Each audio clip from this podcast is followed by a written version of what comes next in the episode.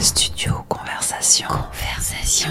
Bouchée double, ce sont des couples qui nous ouvrent les portes de leur cuisine, de leur frigo et qui nous invitent à leur table pour saisir leur quotidien. On passe aux grilles qui composent les assiettes, du repas de fête à celui de tous les jours. À travers les habitudes alimentaires de chacun, c'est l'intimité du couple qui s'exprime.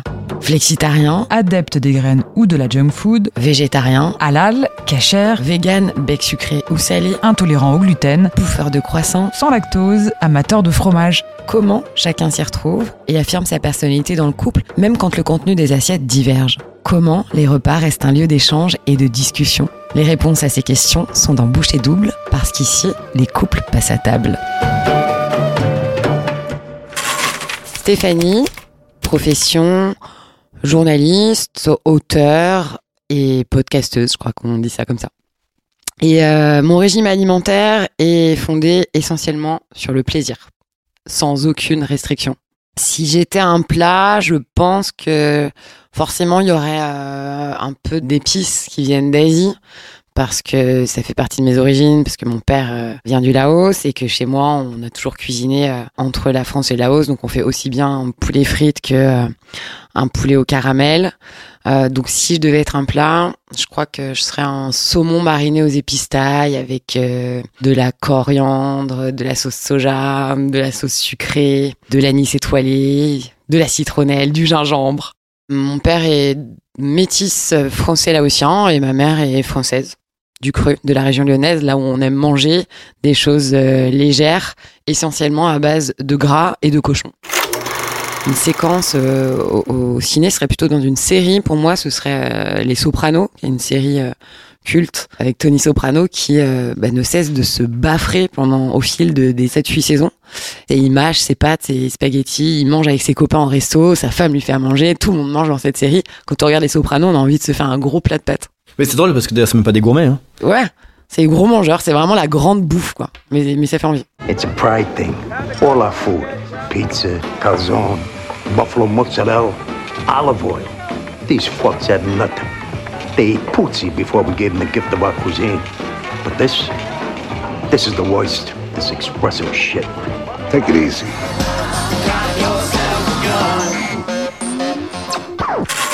Eh ben Benjamin, 45 ans, scénariste, réalisateur, euh, bah, ensemble depuis 3 ans. Et le régime euh, omnivore et voir aussi. Benjamin, si tu devais euh, te qualifier en tant que plat ou aliment, qu'est-ce que tu serais? Une solmenière, avec une bonne purée. T'es complètement solmenière, moi je trouve. Je suis très solmenière. Parce que je suis assez plat comme garçon. moi je viens de Marseille, mon père est juif berbère d'Algérie et ma mère marseillaise. C'est très con, mais il y a, euh, j'adorais les dessins animés de tous les Donald et les Mickey, tout ça. Et il y avait toujours euh, un moment donné où il y avait une tarte qui refroidissait sur la fenêtre et qui fumait. Et cette tarte, c'est un peu une tourte. Avec de la pâte dessus. Ouais, c'est une tourte, je crois. C'est comme ça que ça s'appelle. Et il y avait toujours euh, un voyou ou un brigand ou un sacripant, vu que c'était les mots de l'époque, qui venait la voler. Et elle sentait bon. Recette de cuisine.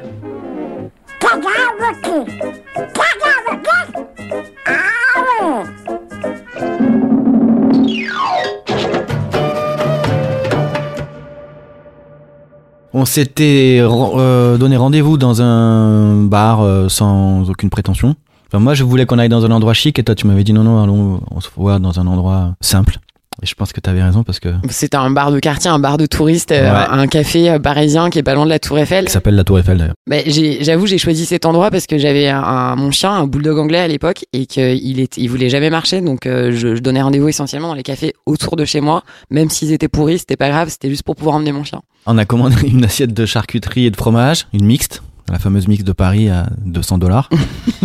Et, en plus, on, aime bien se faire plaisir avec des bons produits, des produits plutôt frais. Et là, on est parti sur tout ce qui est de plus gras et de plus lourd. Bah, enfin, on a fait avec les moyens du, resto. Hein. Ouais. Peut-être que c'était une façon pour moi de vouloir déjà te passer le, ring autour du finger. déjà, le chien a fini nos assiettes. T'es monté sur la chaise.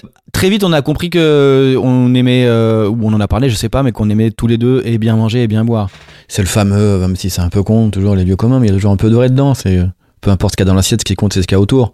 Ce jour-là, je m'en foutais. Après, il y avait un côté authentique dans cette rencontre. On a mangé, Ah non, mais c'était très bien justement ce on que a t'as mangé, dit. euh, euh, du fromage, bu du vin, euh, mangé de la charcuterie, du pain avec un chien Non, sur mais une table. parce que justement, pour rejoindre ce que je disais tout à l'heure, c'est que c'est facile de se trouver charmant et de se plaire au bar du Meurice. Hmm. Mais se plaire en mangeant un onion rings et un fromage un peu qui pue, avec un chien euh, qui met de l'eau partout parce qu'il bave et avec des, un serveur qui fait la gueule, bah oui, là si tu te plais, c'est que tu te plais. C'est la vraie vie, quoi. C'est la vraie vie. On se souvient du premier plat que j'ai fait parce que j'avais une énorme pression la toute première fois que Stéphanie, elle est venue manger chez moi. Mais je m'étais lancé dans un plat où j'avais cuisiné. euh, C'était un plat en cocotte ouais, et c'était un terre-mer avec des noix de Saint-Jacques, du jambon cru, des légumes, il y avait des topinambours dedans, un bouillon, c'était hyper bon. Ouais, et parce que j'avais acheté des bouquins et tout exprès, Ouais, je m'étais ouais. mis une grosse pression, je me rappelle, et, je- et je voulais m'intéresser un peu plus à la cuisine. Entre 30 et 35, je me suis rendu compte que je vieillissais parce que j'allais acheter les produits de qualité, mais surtout j'allais acheter euh, le fromage chez le fromager, euh, j'allais acheter le jambon chez euh, le charcutier ou le boucher. Je faisais plus euh, tout au monop.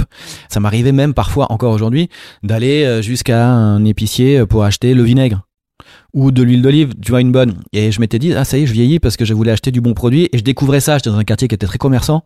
La première fois que je suis allé acheter du beurre qui m'a coupé avec du fil à beurre dans un sac, j'étais, j'ai l'impression d'être un vrai adulte. Donc, c'était devenu un peu ça, mais, mais le produit dans, mon- dans mes frigos. J'étais content de pouvoir acheter de la vraie crème fraîche. Bah moi, je viens d'une famille euh, euh, plutôt euh, matriarcale où les femmes euh, gèrent la cuisine et euh, c'est quasiment une religion. On se réveille le matin en se demandant ce qu'on va cuisiner pour le repas du midi et pendant qu'on mange le midi, on réfléchit à ce qu'on va préparer pour le repas du soir. Donc la cuisine est vraiment au cœur de mes relations familiales. Ma mère m'a transmis des recettes euh, qu'elle avait elle-même reçues de sa mère. Donc la cuisine, les repas, euh, ça a toujours été très important. Et donc j'ai toujours eu des placards euh, remplis. Et je crois que même quand j'habitais toute seule, mon premier appart, je me suis toujours cuisiné des trucs. Même si à l'époque, quand j'étais étudiante, euh, j'étais fauchée et je faisais euh, une salade de thon avec du maïs et du boursin et j'avais l'impression que c'était un jour de fête. Et ça a évolué avec la maturité. Je suis plus vigilante à acheter des bons produits, à acheter du bio, euh, pour aussi la santé, pour le plaisir, pour le goût, à essayer d'acheter des produits de saison. Mais oui, j'ai toujours cuisiné. Maintenant, j'ai peut-être une approche différente de la cuisine. Chez moi aussi, c'est matriarcal au niveau, en tout cas, de, de la nourriture. C'était ma grand-mère. Même si mon père cuisine, mais plutôt bien en plus. Donc là-dessus, ça m'a pas trop dépaysé. J'ai- retrouvé euh, la même ambiance festive et euh, la même importance, le côté euh, pilier de la journée, le, dîner. Alors, j'ai découvert aussi le déjeuner, qui était très important, et le petit déjeuner. Chez les parents de Stéphanie, tous les repas sont très forts. Et, ça, moi, ça me rappelle un peu comme chez ma grand-mère, quand la maman de Stéphanie me propose un- une part de gâteau l'après-midi qu'elle a fait et que- qu'elle a fait, pardon, et que j'ai pas, que je veux pas, elle est inquiète. Ou elle croit que c'est un rejet d'elle-même. Donc oui, j'ai- retrouvé le côté festif du rendez-vous, de la table, où ils sont, où on est plusieurs, où c'est un moment important. J'ai retrouvé aussi le plaisir que sa mère a à cuisiner. Ce qui est assez chouette dans sa famille, comme dans la mienne d'ailleurs, c'est qu'il y a un plaisir de manger, mais il y a aussi le plaisir de le faire, le repas, de le préparer. C'est-à-dire que tu sens vraiment que c'est un plaisir, c'est une joie de le, de le préparer, de d'y réfléchir et puis de donner aux autres. Il y a quelque chose de généreux. Et oui, j'ai découvert des saveurs. Alors, j'ai pas découvert des saveurs, mais j'ai j'ai approfondi, on va dire, ma, ma, ma culture euh, asiatique parce qu'ils cuisinent beaucoup euh, de plats asiatiques. On s'est retrouvés en septembre à louer une maison tous avec toute sa famille. On était très nombreux, on était une vingtaine Mm. euh, en Bourgogne. Donc évidemment, on a fait un caviste et on a acheté plein de bouteilles et euh, on a fait un bœuf bourguignon qui était fou que tu as fait d'ailleurs. Mais deux mois avant, il y avait déjà des discussions sur le groupe WhatsApp sur euh, qui pourrait faire quoi, qui amènerait quoi, qui ferait quelle course. Et tous les jours, il y avait une relance de Ah, on pourrait acheter ça. Ah, et Benjamin halluciné, il disait Mais ça fait deux mois que vous parlez de la liste des courses. Avec euh, vexation, hein. Si, euh, si quelqu'un disait je pourrais faire ma salade, non, non, on va pas faire la salade. Ah bon, bah ok, puisque personne veut ma salade, je ne la ferai pas.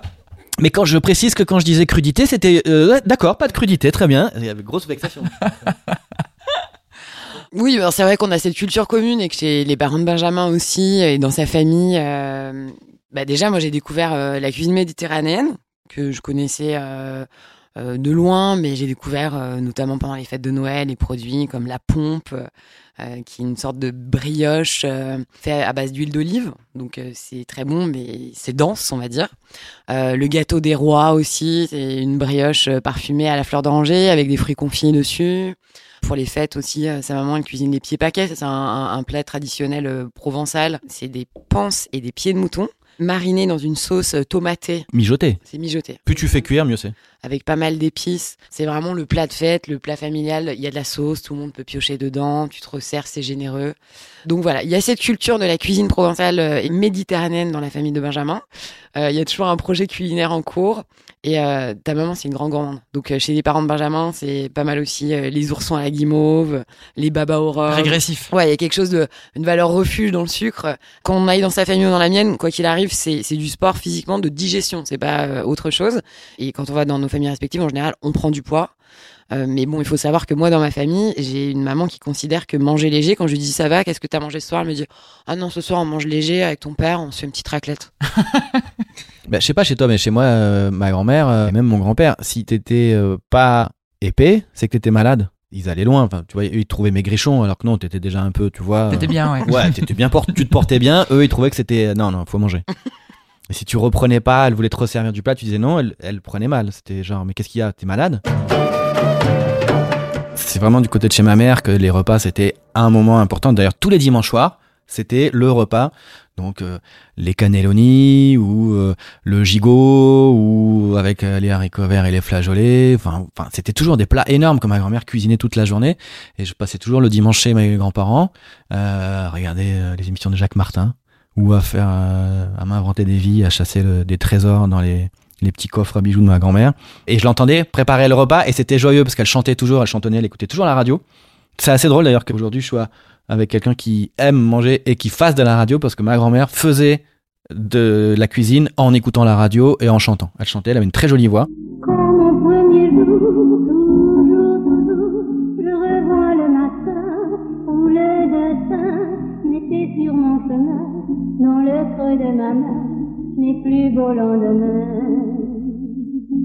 Et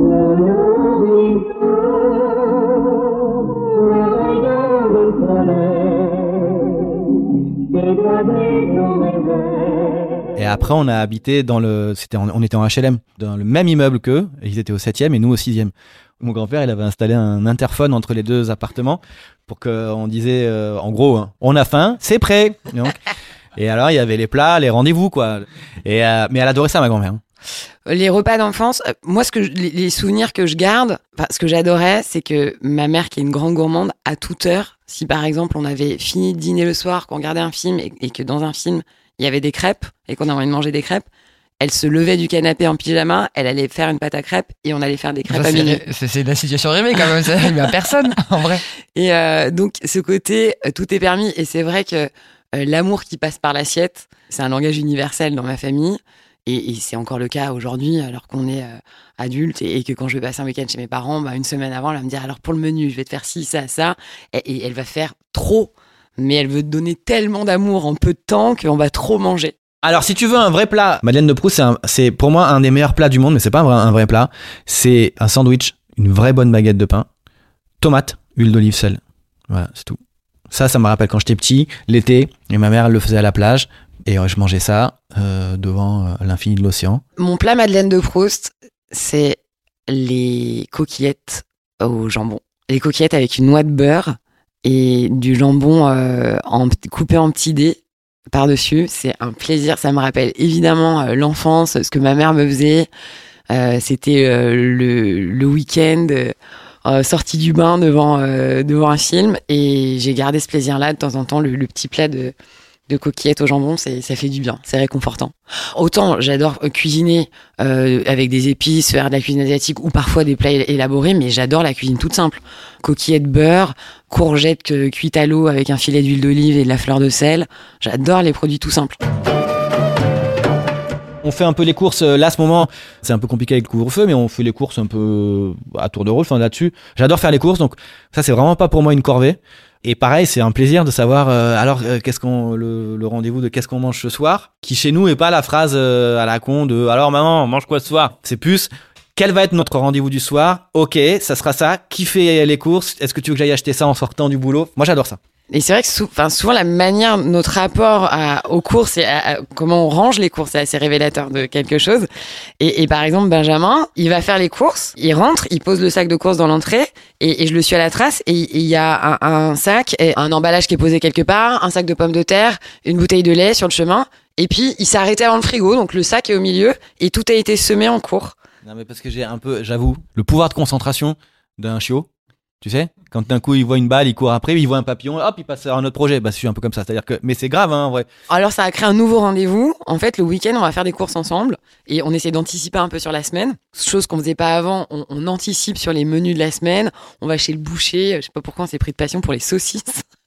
Et on va prévoir les légumes qu'on va faire tel jour. Euh, on anticipe un peu plus, mais c'est vrai qu'on va se faire plaisir. Ça va être l'occasion d'une balade pour aller euh, et chez le pâtissier, et chez le primeur, et chez le fromager, et chez le boucher. Bah, on en revient à ce que j'ai dit tout à l'heure. Il y a le plaisir d'aller dans la boutique euh, adéquate chez le commerçant. Et alors, du coup, les menus, vous les construisez ensemble et qui cuisine? C'est Ouais. c'est essentiellement Stéphanie La qui cuisine, cuisine. c'est quand même majoritairement moi. Très majoritairement. alors, déjà d'une part, parce que en effet, euh, c'est un plaisir. Enfin, c'est quelque chose qui me vide la tête et c'est pas de l'ordre des corvées. Le contexte actuel fait que c'est un peu plus devenu une corvée, quand même, malgré tout. J'ai des grosses journées de travail et c'est vrai que le soir, euh, bah, il faut euh, faire à manger et quand t'es fatigué, c'est un peu moins de l'ordre du plaisir. Et quand tu fais à manger, ce qui est plus exceptionnel, en revanche, euh, ça me fait plaisir, enfin, j'aime bien. Euh, le seul hic, c'est que tu cuisines de mieux en mieux, mais euh, c'est que quand Benjamin cuisine, il y a euh, de la vaisselle euh, un peu partout.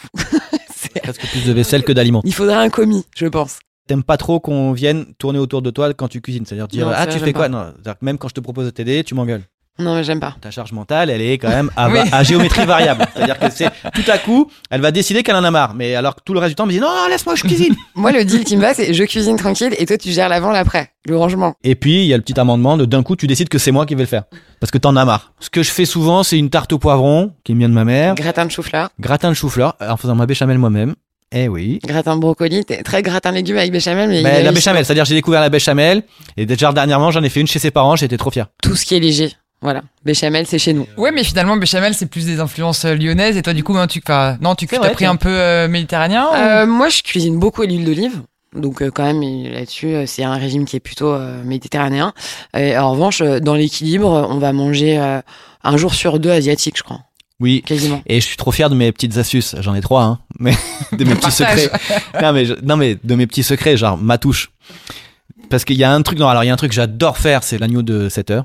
Parce que après moi, s'il faut, c'est comme les plantes ou en gros la vie. Du moment qu'il faut commencer à cultiver et à s'occuper un peu tout le temps, ça y est, c'est mort. Je, je lâche l'affaire.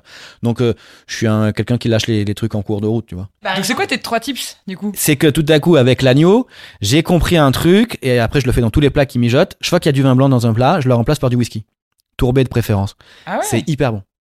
Euh, ça et sinon ma passion, foutre de la coriandre dans beaucoup de plats et du ras à la noute. Raser la note à tous les étages. À gogo. J'aime que les choses soient ordonnées. Oui, mais par exemple, tu mets pas les, les fromages dans le bac en bas. Non, bon après c'est globalement il y a les légumes dans le bac en bas et et il y a les produits laitiers, la viande en haut et entre temps c'est un peu le chaos. On s'y retrouve et c'est pas non plus le gros bordel. Voilà.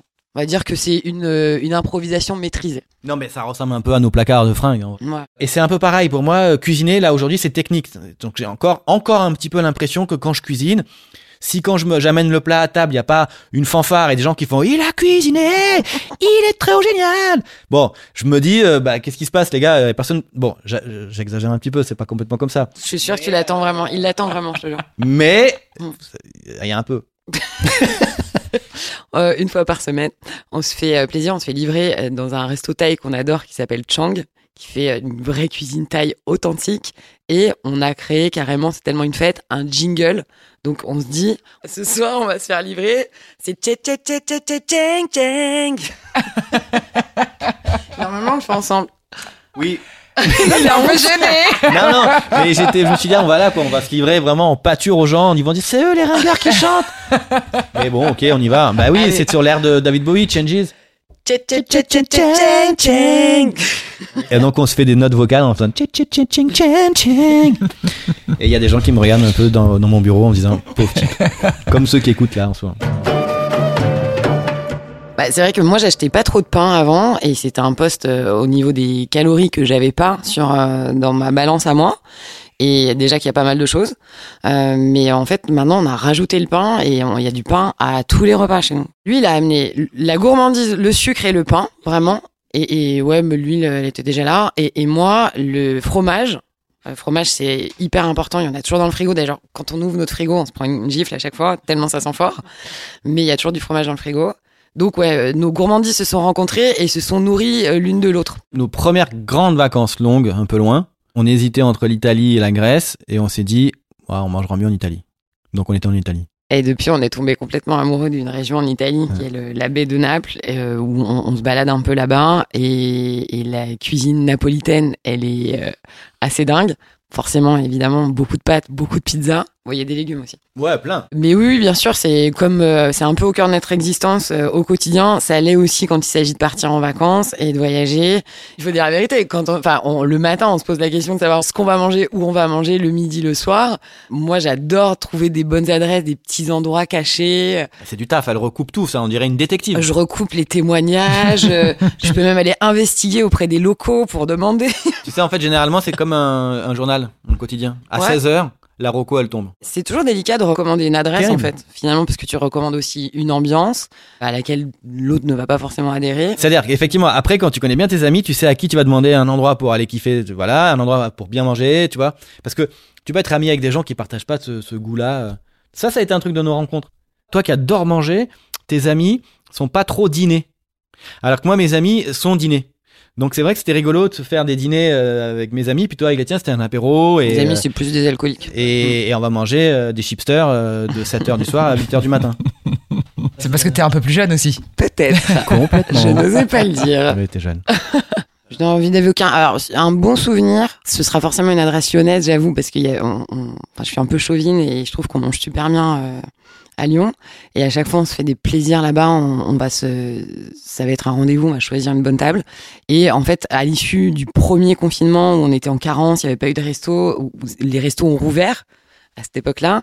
Ça a été une fête énorme d'aller au restaurant et on avait trouvé un, un restaurant à Lyon qui s'appelle l'Établi, qui est dans une petite rue dans le premier, avec un jeune chef qui cuisine locavore, bio, euh, avec des produits sourcés et qui fait des merveilles dans l'assiette. Et on s'est fait un menu en six plats et c'était divin. euh, Mais à des trucs fous avec, euh, par exemple, en dessert, une glace avec euh, du petit pois, je crois, de l'abricot. Enfin, c'était euh, que des mélanges fous, mais c'était c'était un moment assez magique. Avec un bon vin, avec une, une jolie déco, avec du bois, des produits naturels. C'était vraiment top. Un truc qu'on a découvert ensemble, c'est l'ail noir. Ah ouais. Et ça, c'est grâce à Top Chef. Et maintenant, j'en mets un peu partout et c'est magique, le l'ail noir. Ouais, on, a a, un on, côté a réglissé, découvert, ouais. on a découvert ça en regardant Top Chef parce qu'on est accro aussi. Et, euh, et depuis, euh, bah, au- aussi bien pour la cuisine asiatique que française, ça amène un, comme ils disent, une profondeur de goût. Non, non, mais sérieusement, il y a, il y a un goût un peu réglisse, il y a un goût un peu sucré-salé, c'est très umami et euh, c'est hyper bon. Et là, récemment, euh, alors je pense que c'est quelque chose qui vient aussi bah, avec le temps et la maturité probablement, on s'est dit, tiens, on va se faire un stock de bonnes petites bouteilles de vin. Alors, quand on dit bon vin, c'est pas forcément des vins chers, hein, c'est des vins à, à 10, 13 euros, mais qui nous plaisent, qui sont bons. Euh, on a commencé à boire un peu du vin nature parce que c'est vrai que ça fait moins mal à la tête le lendemain, et puis c'est hyper bon. Donc on s'est fait un- une petite cave maison où on peut se dire que si on a envie d'improviser euh, de, un petit apéro ou boire un verre, bon, on n'a pas besoin de sortir chez le caviste, on va piocher dans notre réserve et c'est plutôt agréable, moi, j'aime bien. Non, il y a un truc qui est rigolo. Je sais pas si c'est intéressant, mais c'est rigolo. C'est que parmi tous les commerçants, c'est le caviste le plus important maintenant, aujourd'hui. C'est-à-dire que c'est eux nos potes. Moi, les, les, les cavistes qu'on a dans ce quartier-là, si on, quand on déménagera, je serais un peu deg de les quitter. C'était Boucher Double, une série réalisée par Stéphanie Loire et Mario de Bardou, montée par François Touchard de Touche Prod et illustrée par Marion Paufilet. Retrouvez Boucher Double sur toutes les plateformes d'écoute gratuites et rejoignez-nous sur notre page Instagram studio.conversation au pluriel et n'hésitez surtout pas à nous contacter. On vous donne rendez-vous dans deux semaines pour le prochain épisode. En attendant, prenez soin de vous et surtout, bon appétit.